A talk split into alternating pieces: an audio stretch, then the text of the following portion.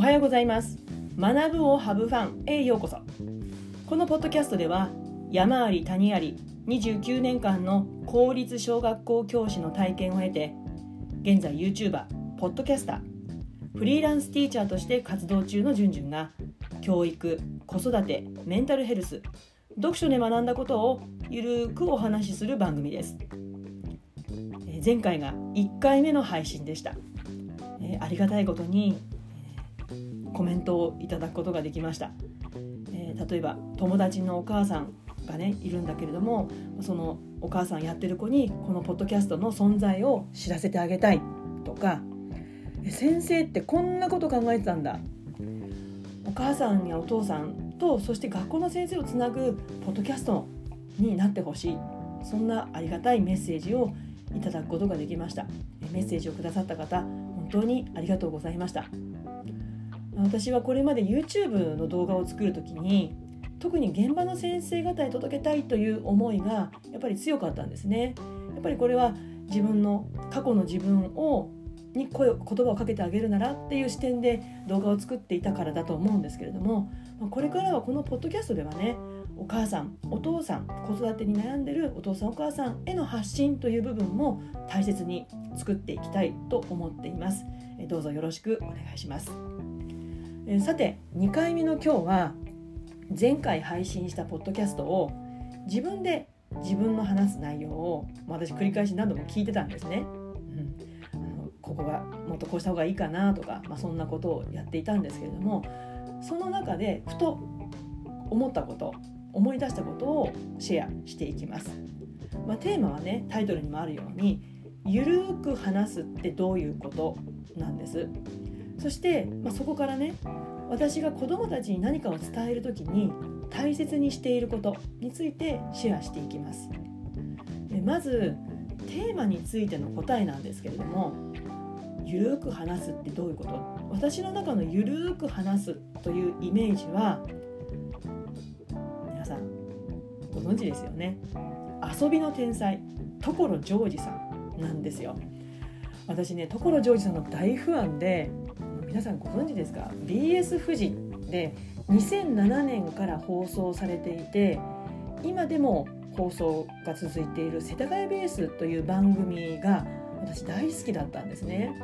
今はちょっとなかなか時間が合わなくって見ることができていないんですが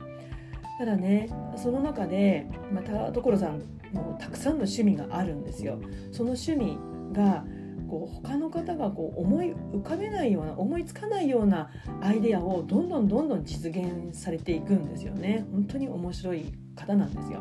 で所さんの歌って皆さん聞いたことあります？歌詞がね一見ねくだらなそうに見えるんですよ。聞こえてくるんです。でもね実は大事なこうポイントをついている。話にうんちくがあるんですよね。そしてユーモアがあって優しさがある。私は所さんみたいになりたかったんだなってこのゆるく話すということを考えているうちにそのことにを思い出しました。だから私はね所さんみたいにゆるく話せるようになりたいんですよね。ただねこう雰囲気はゆるくっていうのもあるんだけどこう私の話し方ってねつい熱が入っちゃうんですよ。熱が入りすぎちゃって喋ってるうちにいくつものことがうわーっと湧き上がってきちゃって何話すのか分かんなくなっちゃうってことがねよくあるんですよねこれ年齢のせいだけじゃないと思うんです。まあ、学校のこととか授業の子供のことのこと話して子供のことを話しているとつい熱が入っちゃって突っ走っちゃうんですよ。だから、まあ、ある程度の話の設計図が必要で一言一句書くことはないんだけれどもでもやっぱり設計図が必要でそれがないともういろんなとこに飛び散っちゃう、ね、なんだけれどもやっぱり遊び心が喉から、ね、手が出るほど欲しいんですよね。でも遊びすぎちゃうと収集つかなくなっちゃうから、まあ、設計図が必要だ、まあ、この辺りをねこのポッドキャストで遊び心のある教育話ができるようになりたいなって思ってます。まあ、そうやって考えていくと次のね子どもたちに何かを伝える時に大切にしていることということなんですけどもこれ時と場合にもよりますが大体次の3つに整理されるかなって思いました。1つ目は短く話すということそして2つ目は子供つまり聞き手のある部分を動かすように話すということ。そして3つ目は、えー、遊び心をチョイスして話すです、まあ、具体的に例を挙げた方が分かりやすいと思うので、えー、お話しするとまず1つ目短く話す、まあ、以前はね子どもたちに何かを話す時には3分以内が限度って言われたことがあったんですよ。でその3分という数字はこう番組と番組の間のコマーシャルが3分間なんですよね。ともう3分が限度でもう番組見たくなっちゃう好きな方に行きたくなっちゃうっていう、まあ、そういうサイクルが子どもたちに染み込んでいるからやっぱりこう3分以上こう間が空いてしまうと飽きてしまう。でもね最近じゃもっと早いって言われてるんですよ。なぜなら YouTube なんですね。子どもたちに限りませんけれどもこう YouTube で見たい番組をこうスクロールしてる時に一瞬でパッと子どもたちって判断しますよね。で興味がなかったらパッと次に行ってしまう。まあでもねそうは言ってもやっぱりそれなりの時間が必要な話ってあるじゃないですか。なので可能な限り、ま、話を短くしつつ次の2つ目を取り入れていました。まあ、それは子供聞き手のある部分を動かすように話すことです、まあ、集中が切れてしまいますから単調な話や単調な活動は続けることはできません。なので話を聞く短く話をするそして次に活動するというこう切り替えのあるサイクルを回していくようにしていました。だからどうしても5分前後の話をしなくちゃいけない時は話の合間に、まあ、そこまでの話が聞けたかどうかを確認するさあここである部分を動かすわけですつまり脳みそを動かすっていうことなんですね。うん、まあ脳みそを動かすっていろんな方法があると思うんですけども私がよく使っていたのはもう簡単な話クイズなんですね。話の合間にそこまでの話が聞けたかどうかを確認するクイズなどを挟んで場の空気子どもの気分をリフレッシュするようなことをしていました。まあ、例えばねこれから4月になって新しいクラスの子どもたちとの出会いがありますよね。まあ、担任の自己紹介があります。まあ、そこでね張り切ってここぞとばかり自分について延々と語っていてはもうその時点でブッブーですよね。低中学年であればもうお尻のあたりがそわそわし始めるでしょうし、まあ、4年生以上であればもう脳内でクローズが始まってしまいます。もうシャッターが降りてしまいます。そんな時に活動なんですよ。子どもたちの脳みそを動かす。といってもネタがない。そんな時はクイズです。子どもたちクイズ大好きですから。ね、自分たちはつまらなかったらクローズしちゃうのに大人がクローズしても遠慮なくにガンガン遠慮なくガンガン来ますからね。ただクイズを出すだけでは、ね、3問ぐらいクイズを出したらやっぱり子供たちは飽きちゃうんですよ。ね、単調なクイズは大人だって3問も出されればもう結構ってなるじゃないですか。子供も同じです。そんな時は次の3つ目を付け足すようにします。それは遊び心です。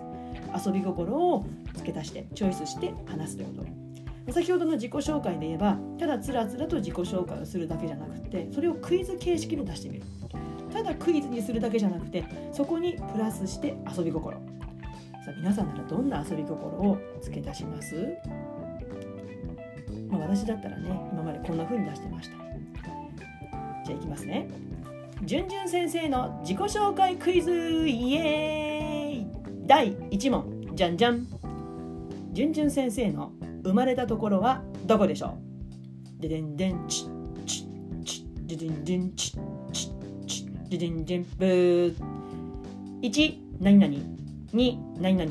3何々、まあ、こんな風に3択で子どもたちに答えてもらうようにします。じゃあこの3択の中に遊び心を付け足すんですよ。さあ脳みそを動かしていきましょうね。私だったらこんな風にします。1東京都。2沖縄県。3火星。1だと思う人。というように、まあ、3の火星で子どもたちクスクスとかゲラゲラとか笑ってくれるわけですよね。とかあとは「何言ってんのこの先生」みたいなこのなんかこう反応があるわけですよ。だからその反応をいつまでもそのままにしておくと間延びしちゃうからテンポよくも次にパッといくようにしていきます。